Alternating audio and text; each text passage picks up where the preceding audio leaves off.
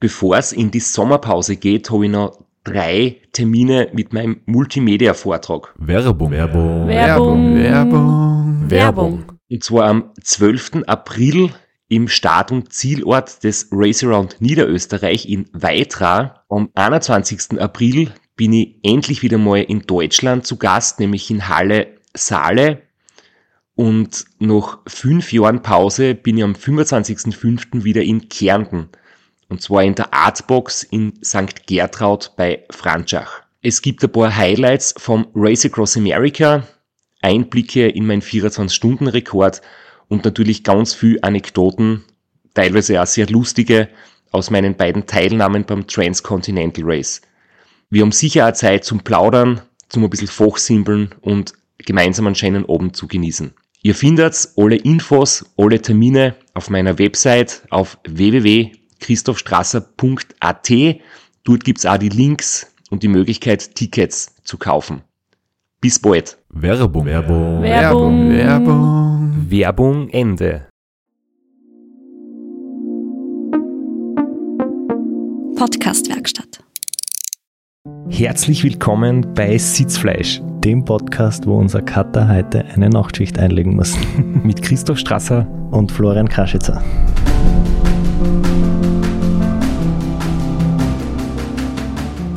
Und ganz, ganz großen Besuch, auf den wir uns schon seit vielen Wochen und seit vielen Episoden freuen und wo wir schon oft einmal äh, vorab erzählt haben, dass wir uns auf den Tag schon freuen werden, wenn es soweit ist. Und heute ist es endlich soweit. Wir haben lang darauf hingefiebert und hat auch einiges an Organisation von verschiedensten Stellen benötigt und heute ist es endlich soweit. Liebe Nicole Reist, hallo und Christi bei uns in Österreich. hallo zusammen. Ja, danke fürs Kommen. Wir freuen uns wirklich sehr und dass wir es endlich geschafft haben und jetzt nicht irgendwie kompliziert remote, sondern du bist tatsächlich bei uns im Studio. Tatsächlich. Und ich freue mich sehr, endlich Gast bei euch sein zu dürfen. Wie ist denn das jetzt da zustande gekommen, dass du tatsächlich den, weit, den weiten Weg von der Schweiz zu uns nach Österreich ähm, auf dich genommen hast? Ja, bei mir ist die Saison vorbei und ich habe ein paar Tage in Graz geplant und ja, da lasse ich mir die Gelegenheit natürlich nicht nehmen, endlich bei euch Gast sein zu dürfen. Wir freuen uns riesig. Du bist direkt aus dem Flugzeug gleich zu uns ins Studio. Das ist eine große Ehre für uns. Und jetzt haben wir uns, glaube ich, genug gegenseitig Honig ums Maul geschmiert. Und fangen wir gleich an. Also wir möchten dich zwar kurz vorstellen, wobei kurze Vorstellung echt schwierig ist. Ich habe mich heute am Nachmittag hingesetzt und mir von deiner Homepage so ausgedruckt, äh, so deine wichtigsten und größten erfolgreichen Platzierungen bei diversen Langstreckenrennen überall äh, durch ganz Europa und in Amerika.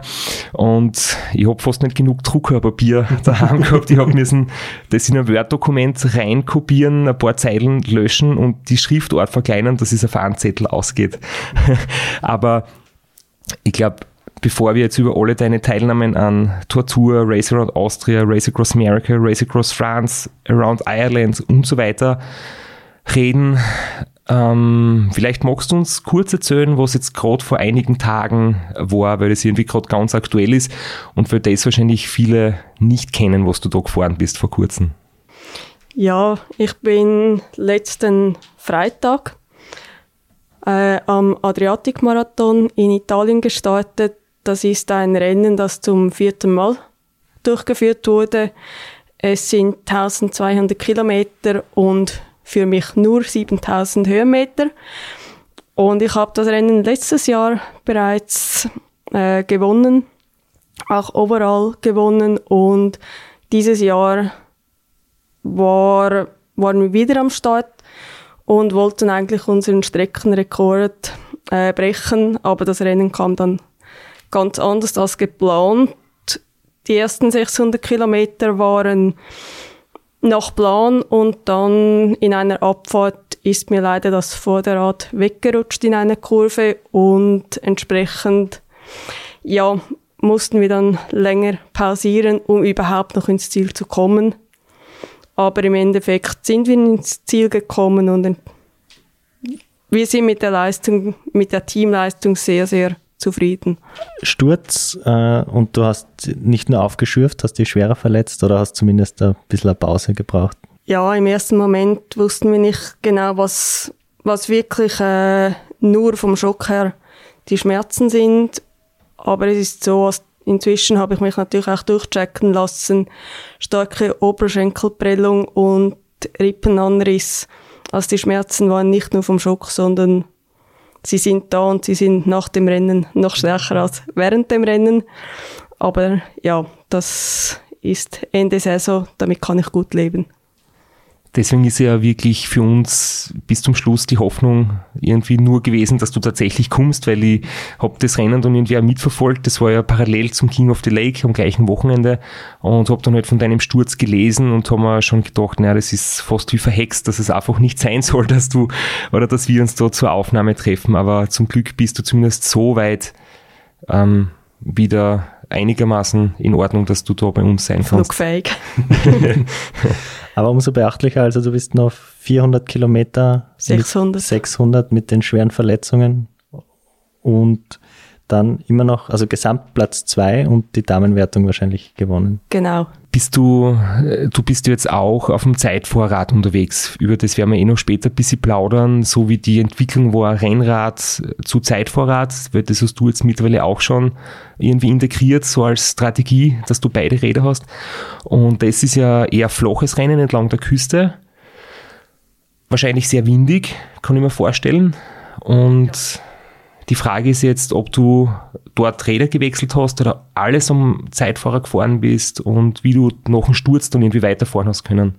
Also ursprünglich geplant war eigentlich, dass ich bis Kilometer ca. 900 alles mit dem Triathlonrad fahre und dann, wenn es kurz quer durch, also wieder quer durch das Land geht, dort hat es einige Höhenmeter, diese dann mit dem Bergrad fahre aber durch den Sturz musste ich dann gegen den Schluss wirklich aufs Bergrad wechseln, weil das Problem ist, der Ellbogen ist geprellt, er ist aufgeschürft und entsprechend war einfach die Position auf dem Zeitfahrrad äh, nicht mehr zu halten. Und auch das mit dem Wind an der Küste nach, da hast du einfach Wind permanent.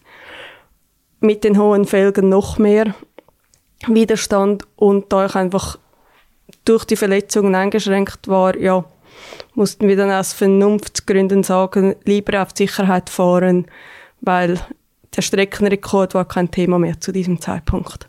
Das war jetzt ganz aktuell und ich habe jetzt die, diese Liste vom Straps vor mir liegen, die ist wirklich beachtlich, muss man nochmal noch dazu sagen.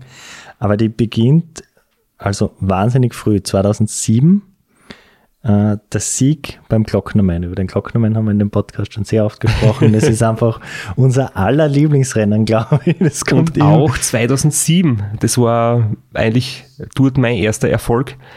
Also ist ein guter Jahrgang, wer beim Glocknermann 2007 dabei war. Das war dein, dein, dein erster Sieg auf dieser Liste. Wie bist du eigentlich zu dem Sport gekommen? Wie bist du zum Radsport und wie bist du zum Ultra? Sport? Also angefangen hat es eigentlich bereits 2005, als ich mein erstes 24-Stunden-Rennen gefahren bin in Schötz in der Schweiz. Und da bin ich eigentlich durch meinen jetzigen Chef dazu gekommen. Er war radverrückt und hat mich dann motiviert auch mitzumachen, weil eigentlich wollte ich am Gigathlon teilnehmen, bekam aber keinen Startplatz. Das ist äh, fünf Sportarten, wo man zu zweit die Disziplinen macht. Und dann hat er gesagt, komm doch ans 24-Stunden-Rennen in Schötz mit der Aussage, entweder ist es das erste und letzte Mal oder dann nimmt es dir den Ärmel rein. und ja, ein paar Jahre später stehe ich jetzt hier.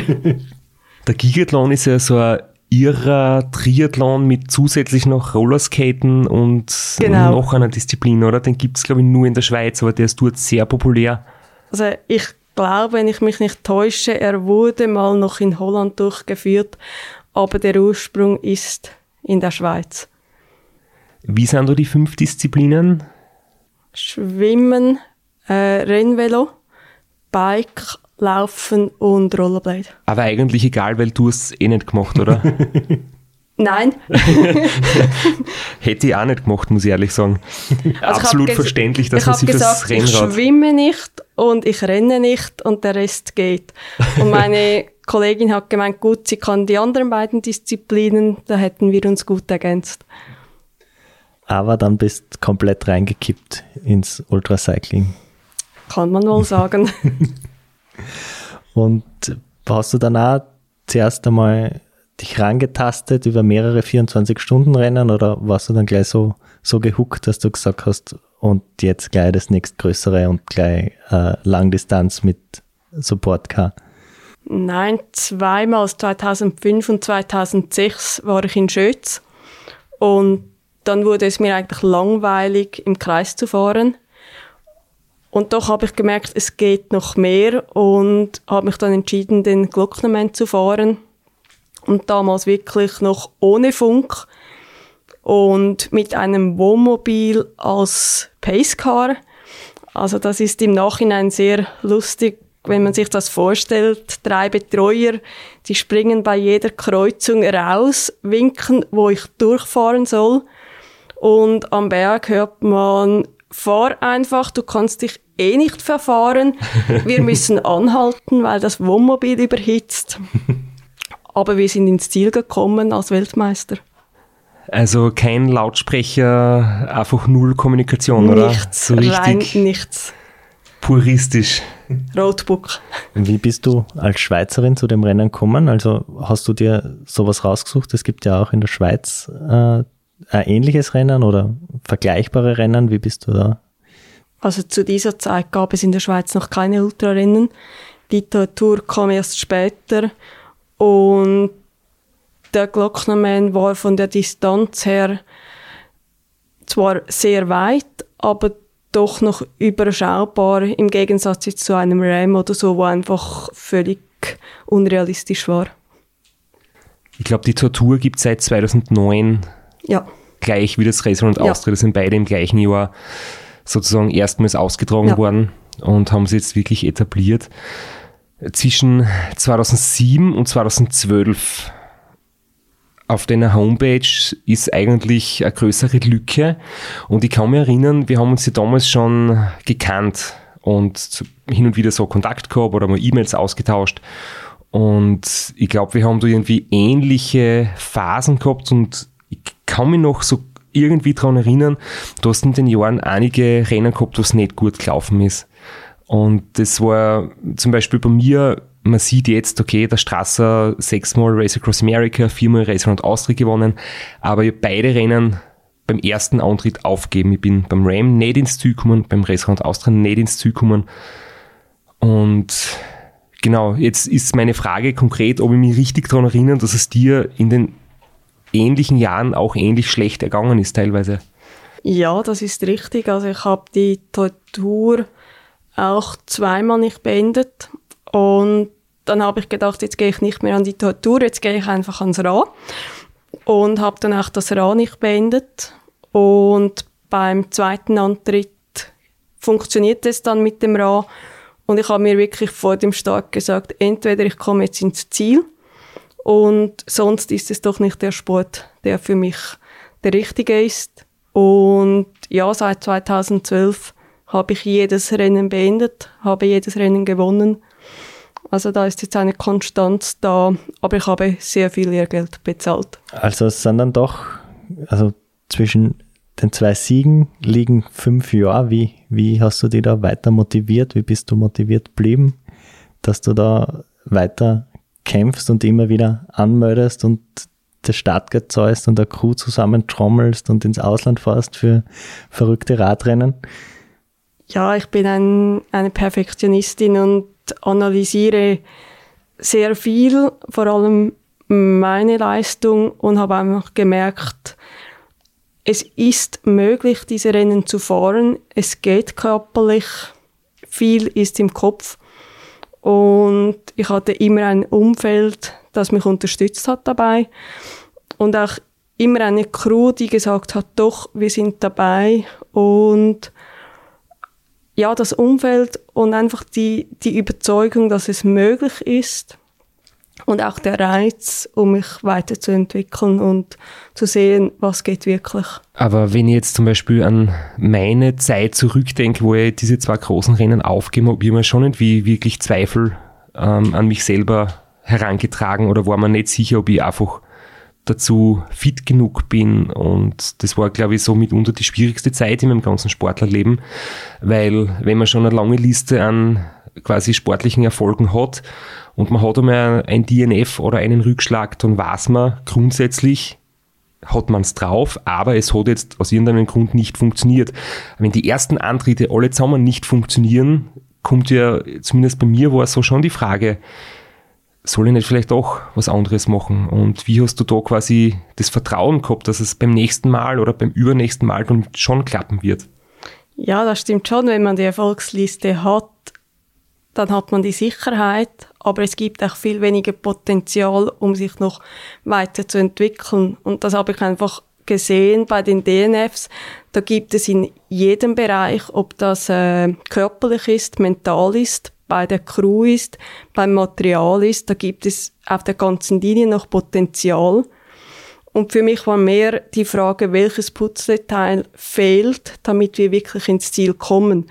Und so habe ich an jeder, auf jeder Seite gearbeitet und mich so weiterentwickelt und geschaut, was braucht es. Und das ist natürlich jetzt auf diesem Niveau sind diese Schrauben, die wir noch drehen können, viel, viel kleiner. Ich glaube rückblickend auch, dass es zur eigenen Entschlossenheit beiträgt, wenn die ersten Male nicht so gut funktionieren und du hast dann quasi den Mut und die Kraft zu sagen, ich bleibe dabei, ich möchte es noch einmal probieren, ich möchte mich verbessern, ähm, du wirst wirklich auf die Probe gestellt, willst du das wirklich oder probierst du nur, ob es vielleicht funktioniert und wenn es nicht leicht geht, lass du es bleiben. Und wenn du so einen, sagen wir, holprigen Start überstehst, dann hast du einfach wirklich ja, auch deine mentale Stärke gezeigt und das kann dir dann jahrelang später wirklich ähm, noch helfen. Und ich denke, da haben wir ein bisschen einen ähnlichen äh, Lauf hingelegt. Ja, du, also ich habe auch dort gelernt zu analysieren und wirklich nicht nur das Positive zu sehen, sondern ich wusste, irgendwas passt nicht. Werbung. Werbung. Werbung. Werbung. Werbung. Flo, bist du auch schon so aufgeregt, wenn du an den April denkst? Jedenfalls, äh, wenn du das gleiche meinst wie ich, dann bin ich schon sehr voller freudiger Erwartung. Voriges Jahr haben wir erstmals einen Live-Podcast gehabt und weil das einfach so ein super schöner Abend war, werden wir das wiederholen. Und zwar dieses Mal im Zuge des Neusiedlersee Radmarathons in Mörbisch. Ja, und zwar werden wir uns am Freitag, dem 19.04.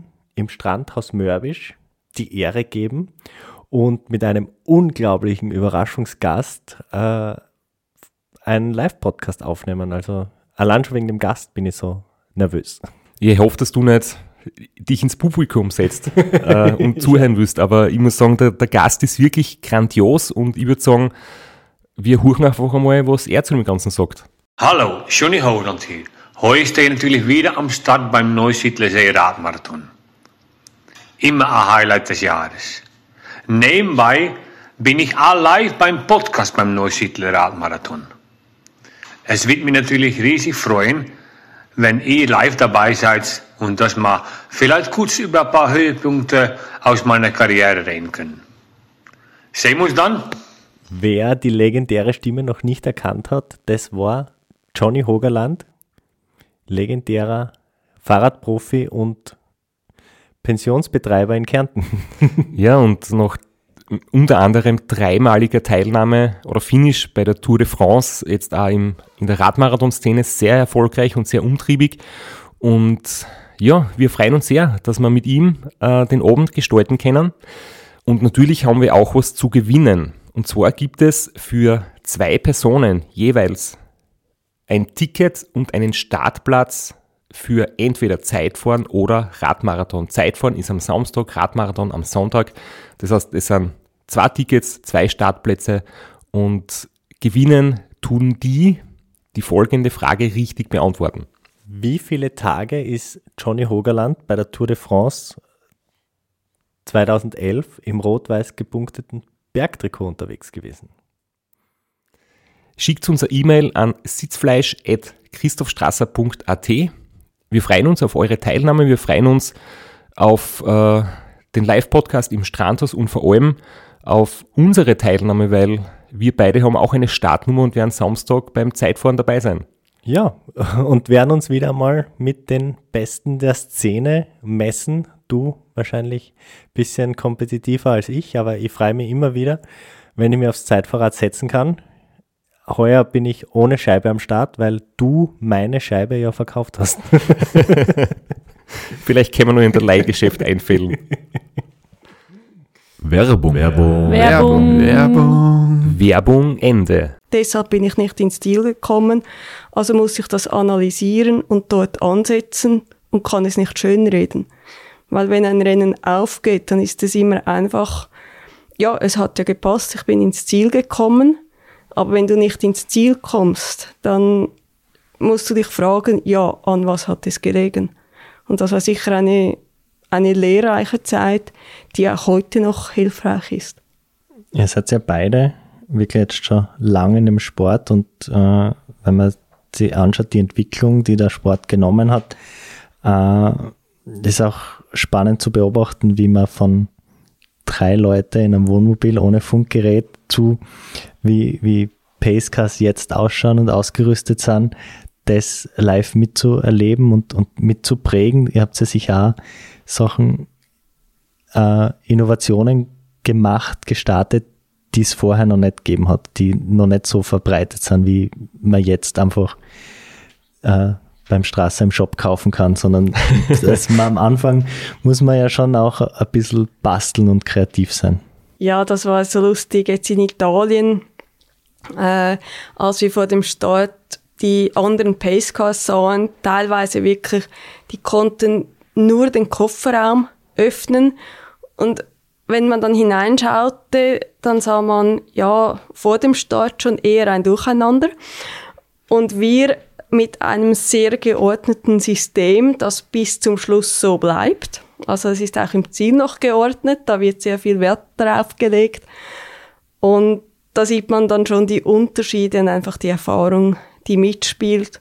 Aber das sah bei uns zu Beginn auch ganz anders aus. Da haben wir mit Spannseilen unsere Fächer befestigt, aber es hat funktioniert. Ja, und trotz der ganzen Erfahrung in Straße Pesca schaut ist nie ordentlich. Also vielleicht fünf Minuten am Start. Ich habe mir gerade gedacht, das mit Seide die Fächer versperren, das klingt eh total modern. Das ist für uns hoch innovativ. Doch, also ich staune selber immer wieder, weil die Fächer sind schön angeschrieben und wenn ich jetzt die Fächer zu Hause anschaue, dann sind wirklich in den Fächern, die angeschrieben sind, auch dieses Material drin.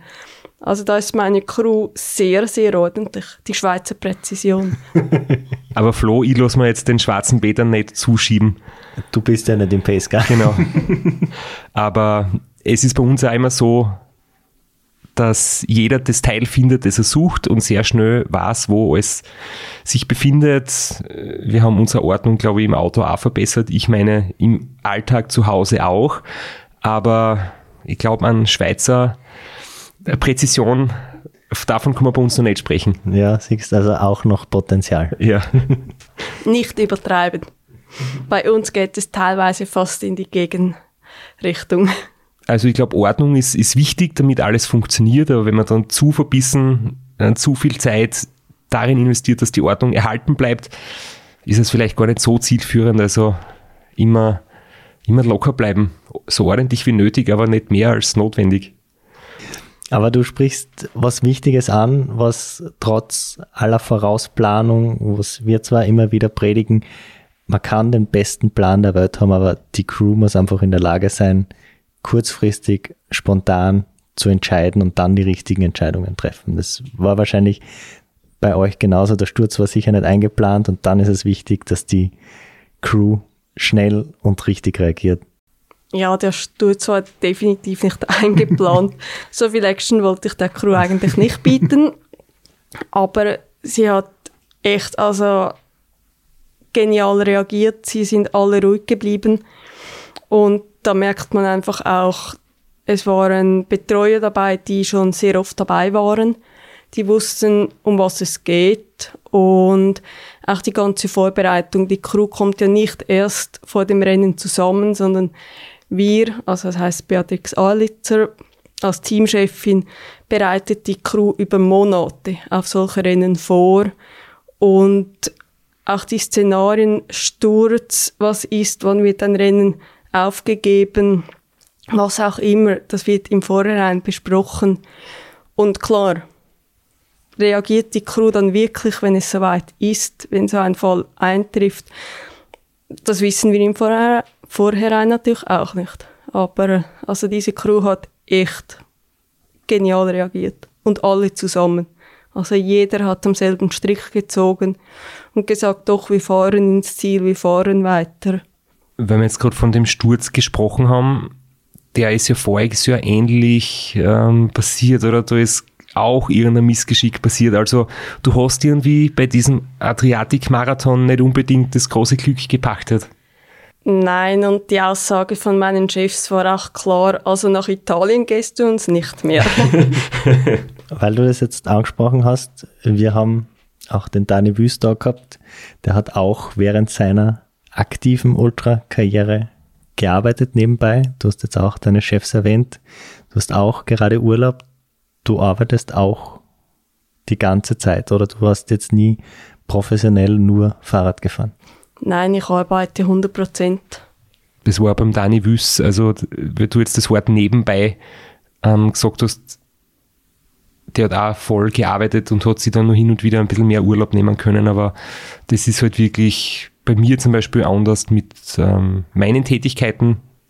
Natürlich auch sehr viel zu tun, abseits vom Training, aber halt kein Angestelltenverhältnis, wo ich dann keine flexiblen Arbeitszeiten habe, sondern ich kann mir alles selbst einteilen. Und wenn du jetzt zum Beispiel in deiner ähm, Arbeitswoche bist, da hat es einmal einen Rennradartikel darüber gegeben, dass du einen sehr speziellen Tagesablauf hast. Falls du uns da einen Einblick geben möchtest, wo ich als bekennender Nachtvogel, glaube ich, jetzt schon fast einen Herzstillstand habe. Kommt darauf an, wann die Nacht beginnt und wann sie endet. Ich bin auch ein Nachtvogel sozusagen. Nein, bei mir beginnt der Tag um halb zwei in der Früh. Da starte ich mit dem ersten Training. Und dann arbeite ich von 5 Uhr in der Früh bis 16 Uhr am Abend. Und dann kommt das zweite Training. Also das ist unter der Woche mein normaler Tagesablauf. Deswegen keine Zeit zum Podcasten, weil... das macht es schwierig. Also das ist unglaublich beeindruckend, diese Disziplin und diese Konsequenz und ähm, du wirst da nicht oft ähm, das erlauben können, irgendwie Zeit oder Stunden mit nichts tun oder mit äh, schlechter ähm, Planung irgendwie zu vergeuden, oder? Nein, das ist bei mir wirklich sehr schwierig. Ich habe einen durchgetakteten Tag, wie auch die ganze Woche. Aber ich sehe es nicht als Verzicht, sondern es ist meine Leidenschaft, die ich ausüben darf. Und auch die Arbeit, ich arbeite gern, ich habe einen Job, der mir Freude bereitet. Und die Challenge ist halt beides, die Freizeit und den Beruf unter einen Hut zu bringen.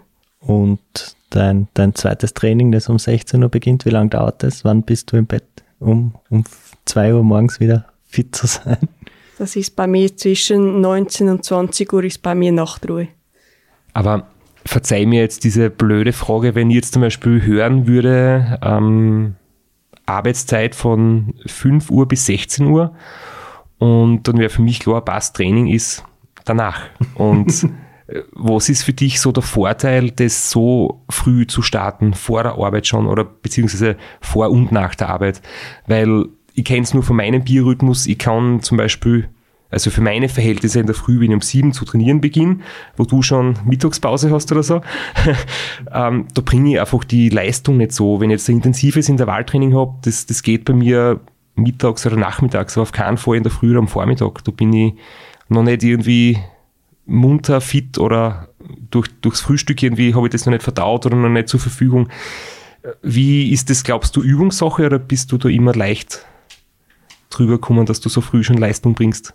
Bei mir ist es genau umgekehrt, dass wenn ich aufstehe und dann die intensiven Einheiten habe, Einheiten habe, dann bringe ich die höhere Leistung wie am Nachmittag, weil ich dann noch nicht die Geschäftsdinge im Kopf habe, sondern wirklich der Fokus rein auf dem Training ist. Und ja, für mich gibt es auch keinen besseren Start, als mit dem Radfahren zu beginnen.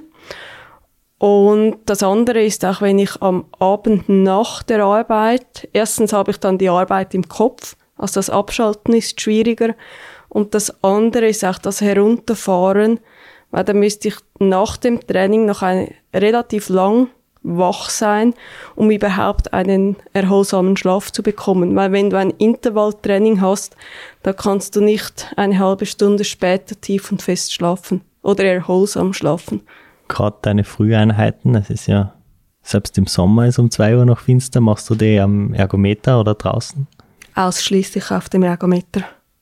Und die Nachmittagseinheiten dann je nach Wetter oder draußen oder, oder Sehr drinnen? oft auch auf dem Ergometer, weil es ist effizienter und das andere ist, irgendwann hast du auch die Strecken rund um das Haus gesehen.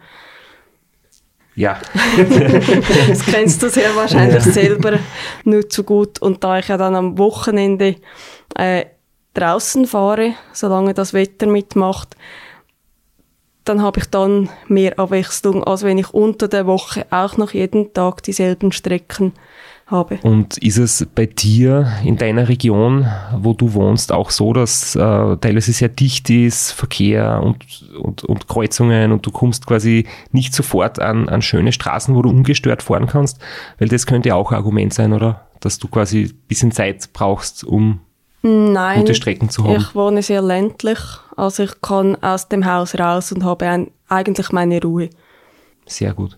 Weil ich habe nämlich ähm, mal mit, mit äh, Radfahrkollegen aus der Schweiz gesprochen und sie haben zum Beispiel gesagt, diese 20 Minuten Strecke für einen FTP-Test, wo du 20 Minuten ungestört Ist bei mir Vollgas fahren kein kannst. Problem.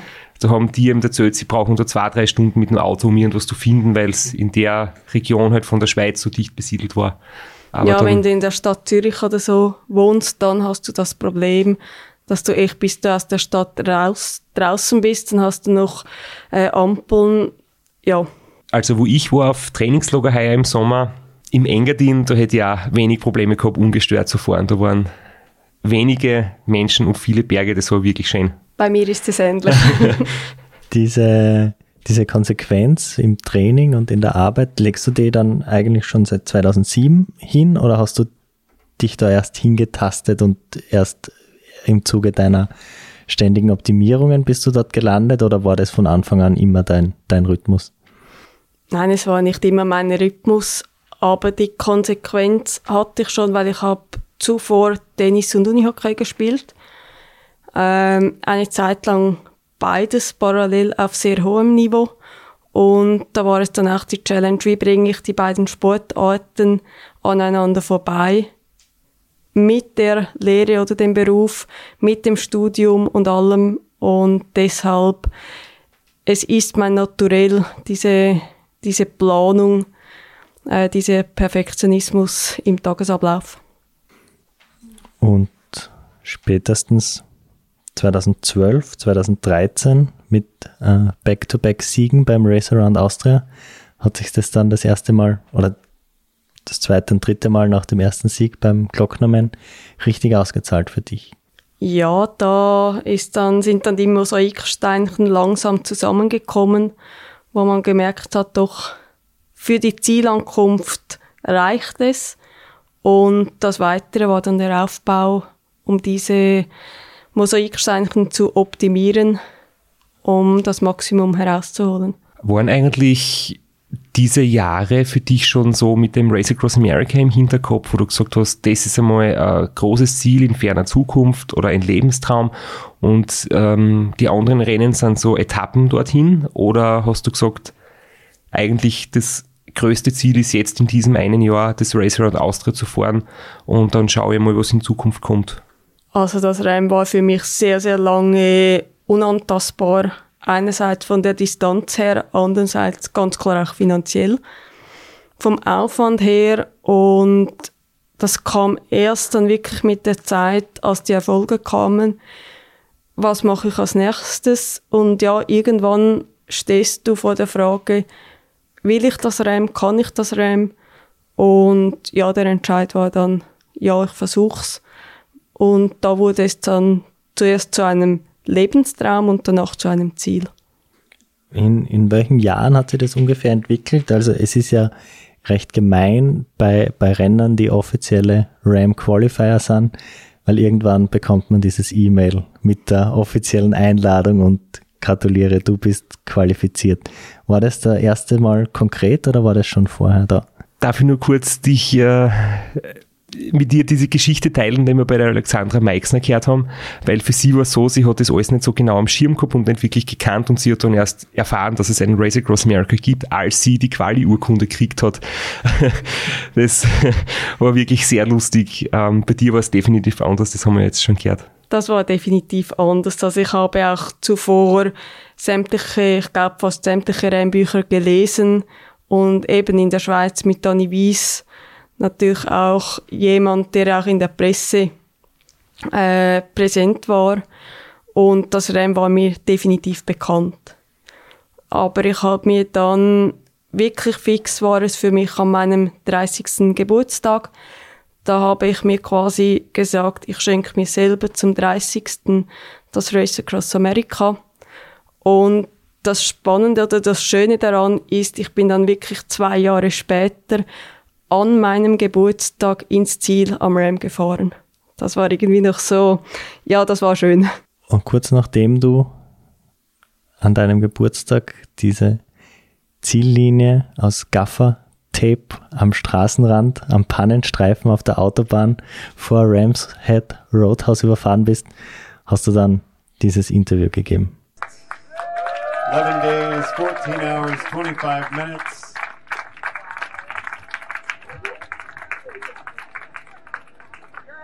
And all I can say is happy birthday.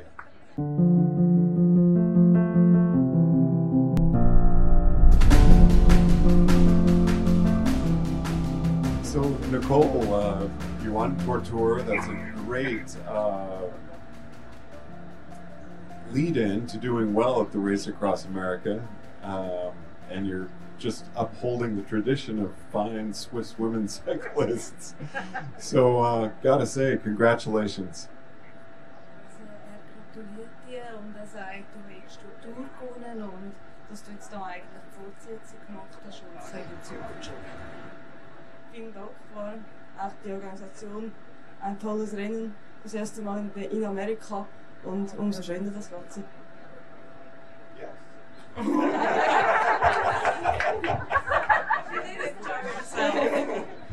So, yeah, was it a fun experience for you? Ist es eine, witzige äh, Erfahrung für dich? Eine harte Erfahrung war es auf jeden Fall.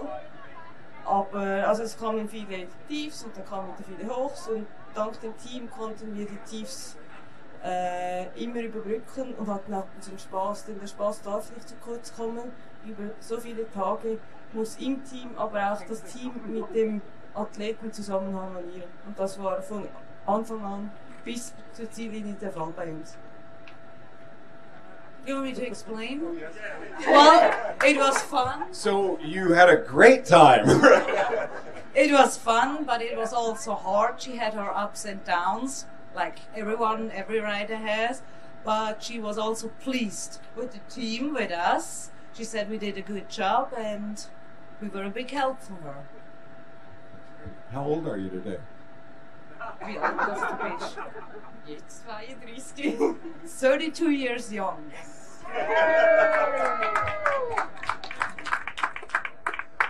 Hast du, jetzt haben wir vorher über eure Gemeinsamkeiten gesprochen, was ihr nicht gemeinsam habt. Du bist Rookie of the Year geworden. Straps hat sein erstes Ram, ein DNF. Äh, aber du hast auch gleich gewonnen. War das geplant? War das im Hinterkopf? Und viel wichtiger, du hast gesagt, du bist Perfektionistin, du bist wahrscheinlich dort am Ziel gestanden und hast da gedacht, ah, das wäre noch besser gegangen. Nein, überhaupt nicht. Also das Ziel war ganz klar, ins Ziel zu kommen und alles andere haben wir auch während dem Rennen bis zum Schluss überhaupt nicht beachtet. Das war die einzige, das einzige Ziel war wirklich innerhalb der Karenzzeit ins Ziel zu kommen. Dass es dann Rookie of the Year wurde, war natürlich umso schöner, weil diese Möglichkeit hat man nur einmal. Ja, wir stehen da zu dritt zusammen. Nicole, du hast das geschafft, ich habe es nicht geschafft und es gibt nur einen, der es noch vor sich hat vielleicht. Ja, eher nicht, nein. Waren für dich auch die letzten Meilen, also von der offiziellen Ziellinie, die der Flo schon gesagt hat, dieses aufgeklebte Klebeband am Bahnenstreifen bis zum Zielbogen im Hafen, ähm, so ziemlich das Schlimmste, was das Rennen zu bieten gehabt hat? Es war tatsächlich das Schlimmste, aber nicht wie alle oder viele Athleten sagen, weil man eigentlich schon im Ziel ist und eben doch noch nicht. Für mich war viel schlimmer der Gedanke, jetzt habe ich so lange auf einen, auf das Ziel hingearbeitet. Es war mein Traum, dieses Rennen fahren und finishen zu können. Und mir wurde da bewusst, dass dieser Lebenstraum nun zu Ende ist. Und wenn man mich gefragt hätte, ich hätte gesagt, ich möchte gar nicht ins Ziel fahren, ich möchte, dass dieser Traum noch weitergeht. Und das war das heute an, der, an den letzten Metern und nicht das Körperliche habe ich in diesem Moment gar nicht wirklich realisiert. Das ist ein Gefühl, das du ein bisschen nachvollziehen kannst, wo du auch schon oft in so ein kleines Loch gefallen bist. Ich nicke jetzt gerade so vor mich hin und, und spüre es in meiner Bauchgegend, dass das genau das gleiche Gefühl eigentlich ist. Und ich habe es jetzt nicht so direkt bei der Zieleinfahrt gehabt, da war ich meistens schlecht gelaunt und ein bisschen, ähm, ja, nicht unbedingt in bester Stimmung, aber ich habe irgendwie auch nicht gespürt, woher das kommt. Das war einfach so die, die Emotion. Ähm, so dieses Klebeband, das war irgendwie so unwürdig und ja, die Müdigkeit macht natürlich einen vernebelten Kopf. Aber im Nachhinein ist man im Gleichgang, da hat man dann irgendwie so ein paar Wochen so einen kleinen antriebslosen Durchhänger, weil eben so ein großes Ziel, auf das man so lange hingearbeitet hat, irgendwie plötzlich nicht mehr da ist. Ja.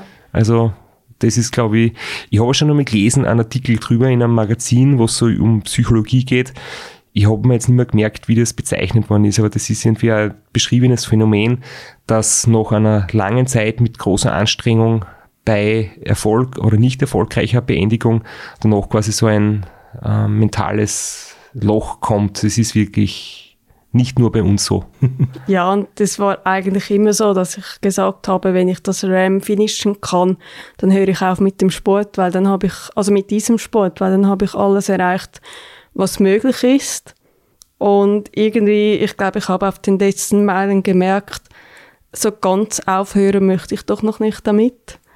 Und das war dann so, hm, eigentlich wollte ich aufhören, aber jetzt will ich doch nicht aufhören, weil, ja, weil es so schön ist. Wir haben es im Interview kurz gehört. Du hast auch eine, eine Tradition weitergeführt von erfolgreichen Schweizer Damen. Zwar hat die, ich versuch's einmal, zur Not muss das richtig stellen, wie man das richtig ausspricht, die Tricks Kragen hat passt. passt, hat 2012 und die Isabel Pulver, das ist wieder ein einfacher Name, hat 2015 schon das Ram gewonnen vor dir. Äh, ist das Zufall oder liegt es am Schweizer Wasser? Wie kommt es, dass da die Schweizer Damen diesen Sport so dominieren? Das ist natürlich schwer zu sagen und kann ich auch nur mutmaßen. Ich denke, es liegt sicher an der Schweizer Mentalität dass wenn wir etwas machen, dann machen wir es mit voller Überzeugung und mit sehr viel Herzblut. Und ich weiß von Tricks wie auch von Isabel, dass beide den Sport äh, auch mit sehr viel Herzblut ausführen. Und ich denke, gerade im Ultrabereich ist das äh, ein sehr wichtiger Punkt und kann man nicht sagen, ja, ich probiere es mal oder heute mache ich, morgen mache ich nicht. Und ich denke, da hat sicher die Schweizer Mentalität einen gewissen Einfluss. Ich habe Isabel Pulver auch schon kennengelernt, jetzt auch persönlich endlich beim Hellness-Rennen in Dänemark. Da war sie ja jetzt zum zweiten Mal hintereinander Erste. Und ja, habe auch einen sehr positiven, sympathischen Eindruck von ihr gehabt, sehr zielstrebig und eben genauso, wie du sagst. Also hast du 2016, wie wir gerade gehört haben, das Ram bei deiner ersten Teilnahme gewonnen. Wann warst du wieder motiviert, das nochmals anzugehen? Wann hast du dir gedacht, jetzt mache ich es noch einmal, jetzt mache ich es besser? Oder wie, wie ist dann weitergegangen der Karriereweg? Es ist ja oft so, dass man, wenn man sich die Siegerinnen, Sieger, Teilnehmer, Teilnehmerinnen der, der Jahre anschaut, selten, dass, dass ein Rookie gleich zwei Jahre hintereinander gut ist und gut am Start ist und auch du hast ein Jahr drauf gleich mal auslassen, ausgelassen, auslassen müssen? Ja, es war relativ schnell klar, dass ich zurückkommen möchte nach Amerika, aber rein finanziell war es nicht möglich, das bereits 2017. Und auch habe ich gedacht, ja, innerhalb eines Jahres kann der Leistungssprung nicht so groß sein, dass es, sage jetzt, dass es sich lohnt, wieder nach Amerika zu reisen, der ganze Aufwand. Und deshalb habe ich dann 2017 ein anderes Projekt gestartet. Und zwar habe ich irgendwann festgestellt, dass der Ultrasport wohl der einzige Sport ist, in dem man innerhalb von einem Jahr Schweizer Meister, Europameister und Weltmeister werden kann. Und das war dann der Reiz für die Saison 2017, äh, mit der Tour Schweizer Meisterin zu werden, der Glocknerman Weltmeisterin und das Raceround Irland die Europameisterschaft. Und das war dann natürlich auch die Vorbereitung für das Jahr 2018, Ram zum Zweiten. Und hast damit auch viele Leute Lügen gestraft, die behaupten, man kann nicht mehr als ein so ein langes, schweres Rennen im Jahr fahren, sondern du kannst, bist gleich alle drei gefahren und beachtlich beim Race Around Ireland auch Overall gewonnen. Ja, das war, also ich bin am Sonntag, wenn ich mich richtig erinnere, bei der Tour ins Ziel gefahren und bereits am Montag nach Irland geflogen. Also zwischen Zielankunft und Start in Irland waren äh, zwei oder drei Tage. Und ja, haben viele gesagt, das geht nicht, das ist nicht möglich. Und ich war überzeugt, dass es möglich ist, wenn das Team passt, wenn der Körper und auch die mentale Einstellung da ist. Ist ja dann eigentlich nur ein Rennen, wenn es so knapp aneinander Genau, liegt. genau. Also schlimmer wäre eins bis zwei Wochen Pause dazwischen. Das ist schlimmer als eins, zwei Tage. Du hast früher Tennis gespielt, habe ich nie, aber ich bin ein großer Tennis-Fan. Du hast in dem Jahr sowas wie einen Grand Slam geschafft. Das dürfte auch in der Schweiz irgendwie Grand Slams äh, zur Tradition gehören. Bist du heute noch Tennis-Fan? Kurzer Abschweifer vom Thema. Schauen ja, spielen nicht mehr, aber schauen sehr gerne. Und du leidest auch mit dem großen Schweizer Tennis-Idol mit, wenn es nicht so rund läuft. Ja, er ist halt schon, ob er jetzt Schweizer ist oder nicht. Er ist einfach vom Spiel her wie auch von der Persönlichkeit her sicher sehr, sehr inspirierend.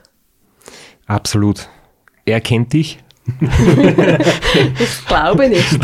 Aber er zieht jetzt äh, in die Stadt nebenan. Chance auf ein Meet and Greet wird größer.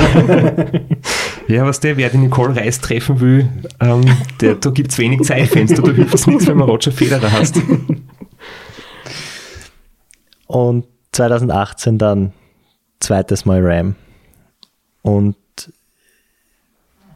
wie ist es dann das zweite Mal, wenn man schon ein bisschen weiß, was man, was einem erwartet, wie die Stimmung am Start ist, wie die Stimmung im Ziel ist, wie Teile der Strecke ausschauen, mit was für einer Erwartung bist du dann hin im Vergleich zum Mal davor, wo du, wo Finishen das Ziel war?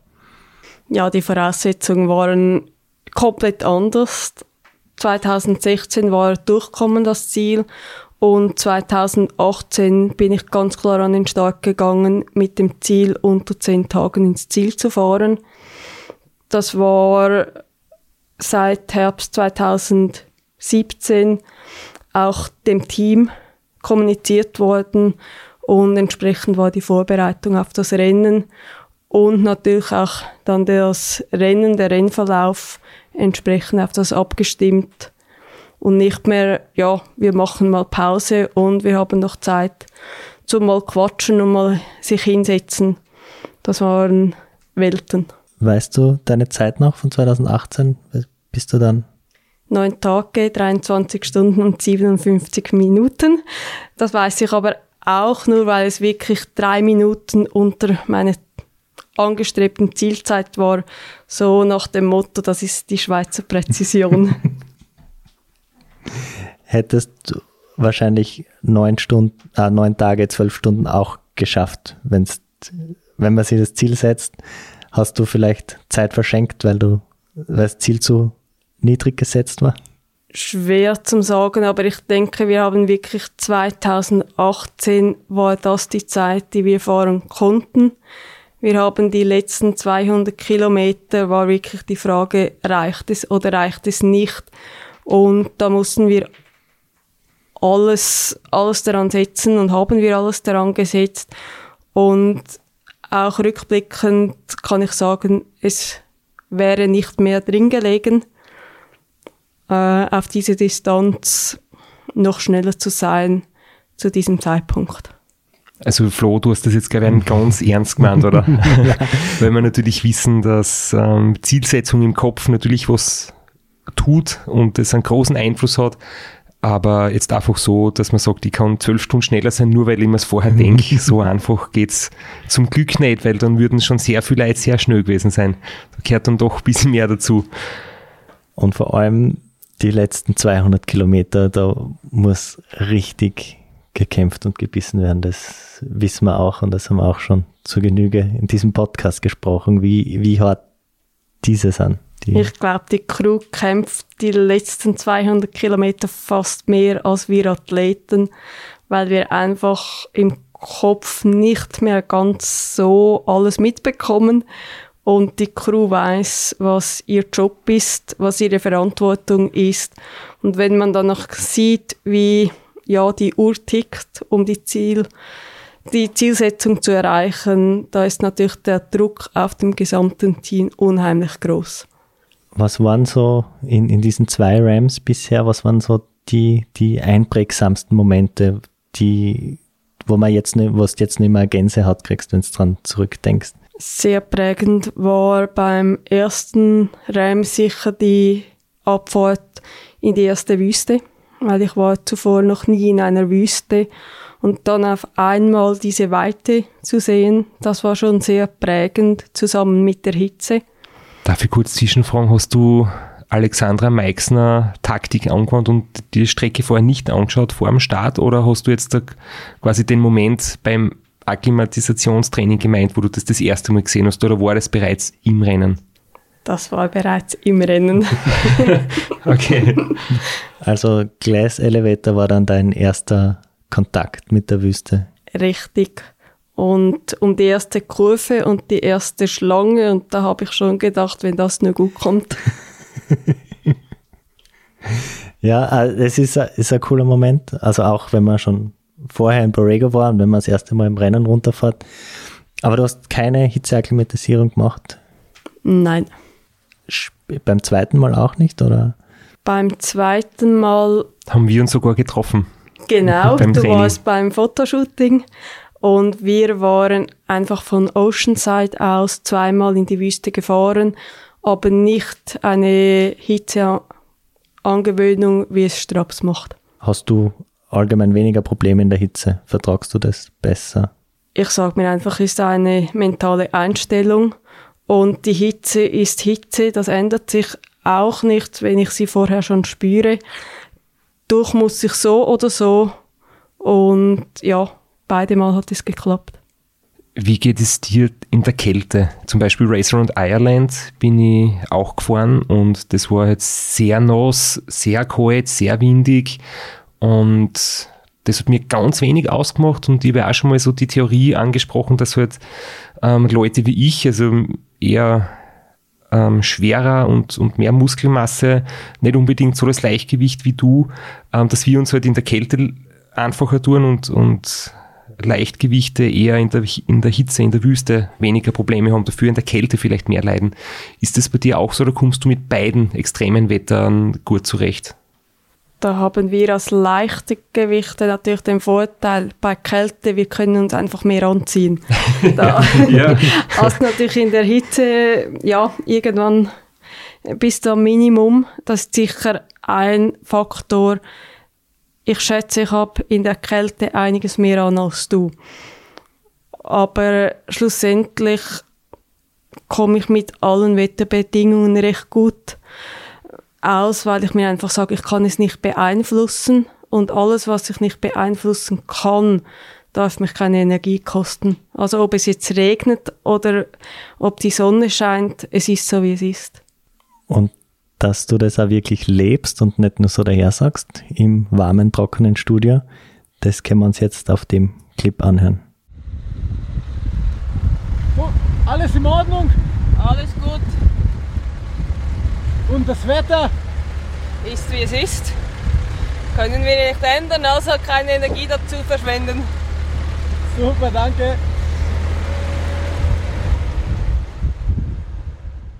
Jetzt haben wir ein bisschen abgeschweift. Du wolltest uns noch den schönsten Moment vom Rennen 2018. Ja, 2018 war wohl der schönste Moment, wirklich als wir bei dem Tape auf der Straße waren und dann irgendwann nach mehrfachem Nachrechnen aus dem Pacecar kam, ja, es hat gereicht, unter den zehn Tagen ins Ziel zu fahren. Da war die Erleichterung und da hat man auch gespürt, dass die im Pacecar wirklich ähm, die Tränen flossen und bei allen einfach der Druck von den Schultern gefallen ist. Es war nicht nur Top-Zeit und der Sieg im Damenrennen, sondern es war auch overall in der Gesamtwertung der dritte Platz.